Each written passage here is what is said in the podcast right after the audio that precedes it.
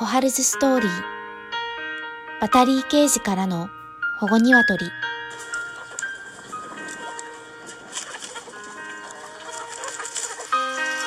ィンドレス傾斜のバタリーケージで飼育されていた小春両目が見えない。卵を産めない。そんな状態で殺される直前だったところを保護されました。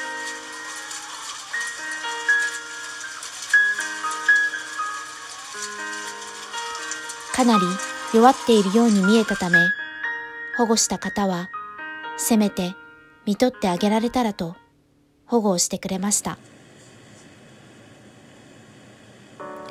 小春が保護されてすぐにアニマルライツセンターに連絡をもらい個人宅の1階で里親に出るまでの約半年間暮らしました。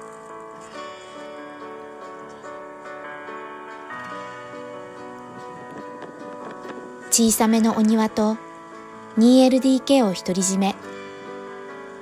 毎日お外や屋上や隣のお家の広い庭に散歩に行く日々。一羽で暮らすことになった小春は人との濃い関わりを持ち鶏がどれだけ生命力が強く賢く愛情にあふれコミュニケーションが上手で感情が豊かなのか。そして本来の鶏の習性も含め私たちに教えてくれた鶏になりました。頭の良さは犬や猫以上か？と思うことが何度もありました。朝日が昇る直前に起き始める小春。人が起きる7時になって初めてか細く「こうそろそろじゃない?」と言います。休日は10時頃まで静かでした。ご飯の支度を始めると玄関で待ちます。途中でお気に入りの寝床を見つけたのですがその時はその場所うんちが溜まっている場所を丁寧に案内してくれたこともあります。ボールがベッドの下に入って取れなくなってしまった時も「取って」と伝わるようにジェスチャーします。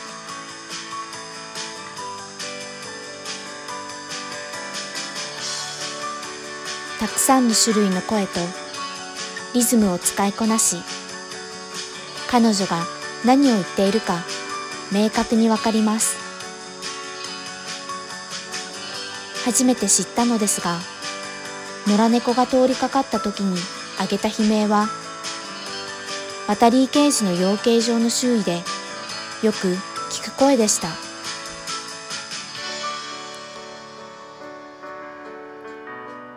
今小春は里親さんのもとで暮らしています。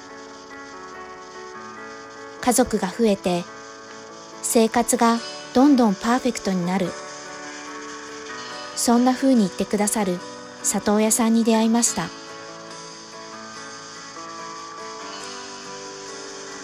柵の外や25メートルプールより広い裏庭にも連れ出してもらっています。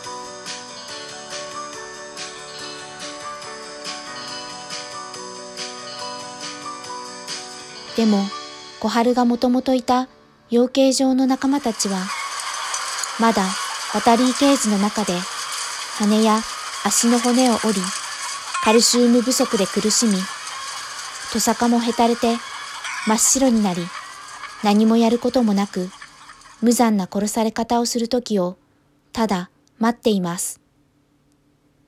どうかアニマルライツセンターと一緒に行動してください。アニマルライツセンターの採卵系を助けるための活動をサポートしてください。